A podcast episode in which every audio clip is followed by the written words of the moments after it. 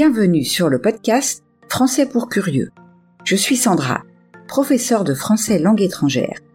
Et ici, je vous parlerai des aspects intéressants, divertissants ou même étranges des cultures françaises et francophones.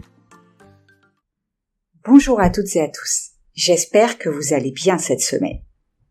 Aujourd'hui, en ce lendemain de jour de Noël, si vous écoutez cet épisode le jour de sa parution, je souhaite vous parler de cinq événements qui ont eu lieu un 25 décembre. Bien sûr, aujourd'hui, il s'agit en général d'une fête que l'on passe en famille, entouré de gens que l'on aime. Mais dans l'histoire, certaines choses se sont passées.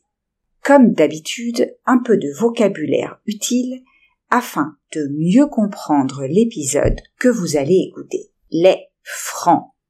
Il s'agit d'un peuple germanique, apparaissant sous la forme d'une confédération aux marges de l'Empire romain lors des grandes invasions. Monocéphale se dit d'un monstre à deux corps et une seule tête. Un tanneur, c'est une personne qui tanne, qui prépare les peaux pour en faire du cuir. Tumultueux, c'est un adjectif qui signifie qui est marqué par le tumulte, l'agitation. Éminent, c'est quelqu'un qui est au-dessus du niveau commun, qui se distingue par sa supériorité, ses qualités. Un érudit, c'est une personne qui a des connaissances approfondies dans une matière. Une allocution, c'est un discours assez court, de caractère officiel, prononcé en public.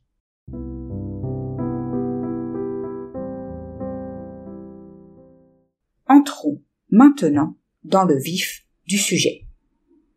Commençons par parler du sacre de Charlemagne, le 25 décembre 800. Le monarque des Francs, Charles, plus connu sous le nom de Charlemagne, est couronné empereur à Rome par le pape Léon III lors du Noël de l'an 800, en reconnaissance de ses services envers la papauté, notamment pour avoir éliminé les Lombards, le pontife lui accorde le titre inédit d'empereur des Romains. La cérémonie se déroule dans la basilique Saint-Pierre à Rome en présence d'une délégation nombreuse de Francs. En se faisant sacrer dans la ville éternelle, Charles se présente symboliquement comme le lointain successeur de l'Empire romain d'Occident. Il adopte l'aigle monocéphale comme emblème, rompant ainsi avec la lignée de Clovis qui avait unifié les territoires francs des deux côtés du Rhin trois siècles auparavant. Avec le sacre de Charlemagne, le monde romain antique est désormais partagé entre trois empires rivaux. L'empire byzantin, capitale Constantinople, l'empire arabe, capitale Bagdad, et l'empire carolingien, capitale Aix-la-Chapelle. Cette division en trois zones culturelles distinctes, souvent en conflit, persiste jusqu'à nos jours.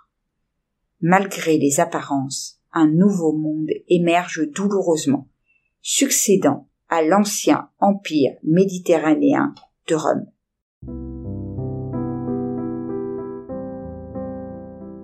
Deuxième événement, le couronnement de Guillaume le Conquérant. Né à Falaise, en Normandie, en 1027, Guillaume est le fils illégitime de Robert le Magnifique, duc de Normandie, et d'Arlette, la fille d'un tanneur.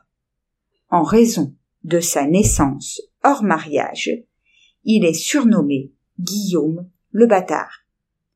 À l'âge de huit ans, en 1035, il devient le successeur de son père, décédé après son pèlerinage à Jérusalem. Le duché de Normandie traverse une période tumultueuse et sujette à des complots.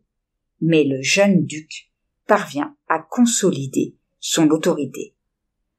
En 1047, la bataille victorieuse du Val Eldus, près de Caen, marque un tournant majeur dans son règne.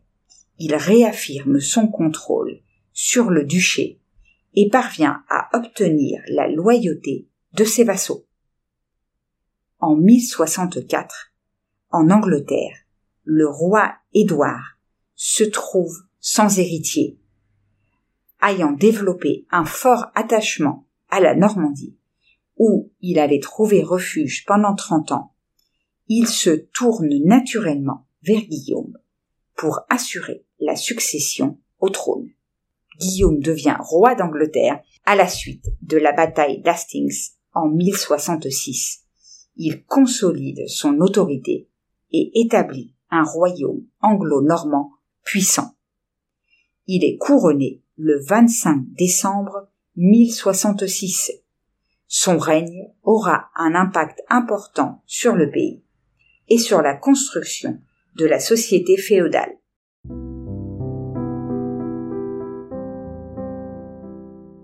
Passons maintenant au 25 décembre 1642, naissance d'Isaac Newton. Isaac Newton, un éminent érudit à la croisée de deux époques, a rédigé ses premiers traités en latin et les derniers dans sa langue maternelle, l'anglais. Il a révolutionné la physique moderne tout en nourrissant un vif intérêt pour des domaines tels que l'alchimie et même l'astrologie. Newton a élaboré une méthodologie scientifique novatrice basée sur trois piliers fondamentaux. La synthèse, réduire des effets similaires à une cause unique.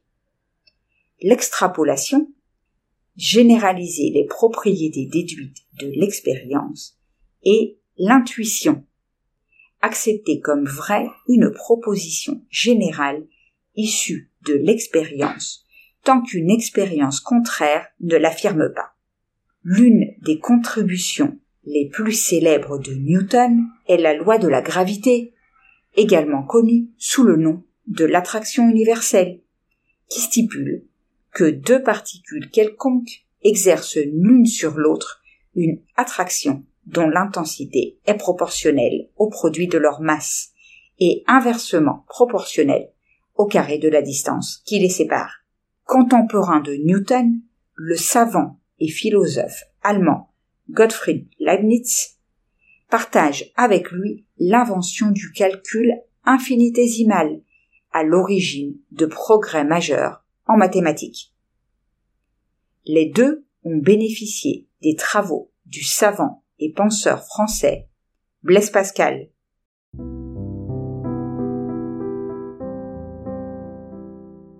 Avant-dernier point, la trêve de Noël du 25 décembre 1914 pendant la Première Guerre mondiale.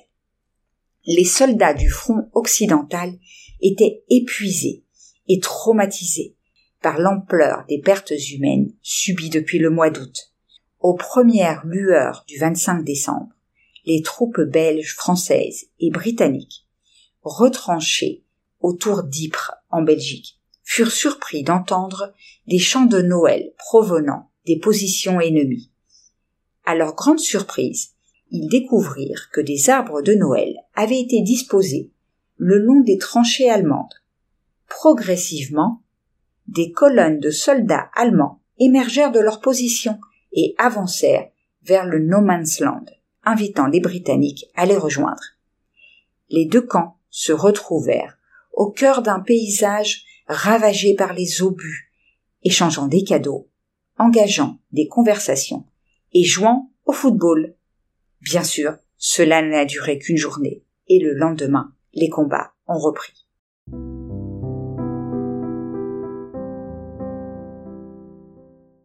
Parlons enfin de la fin de l'Union soviétique.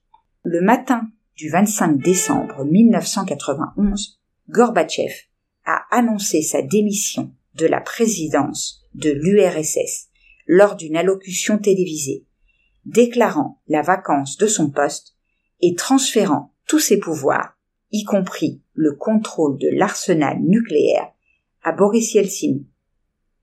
La semaine auparavant, lors d'une rencontre avec Helsinki, Gorbatchev avait accepté la dissolution de l'Union soviétique.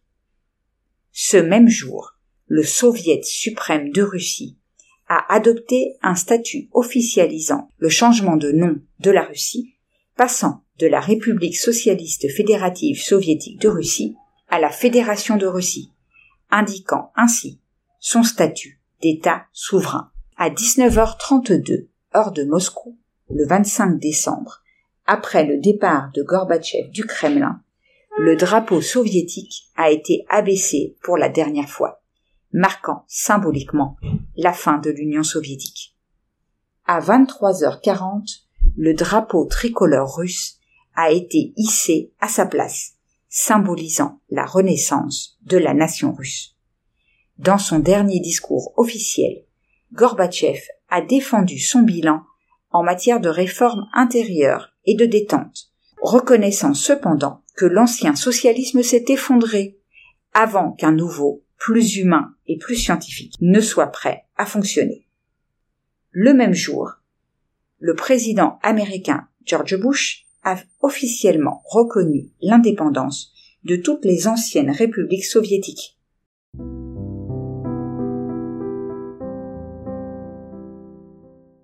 Et voilà, nous arrivons au terme de l'épisode d'aujourd'hui. J'espère que vous avez aimé ce que vous avez entendu. Si c'est le cas, je vous invite à laisser un message sur votre plateforme d'écoute préférée et à partager l'épisode autour de vous. Rappelez-vous que si vous voulez continuer à améliorer votre français, vous pouvez trouver la transcription sur mon site. Je vous laisse le lien dans la description. On se retrouve la semaine prochaine pour parler de deux traditions de la période de Noël en Espagne et en Italie.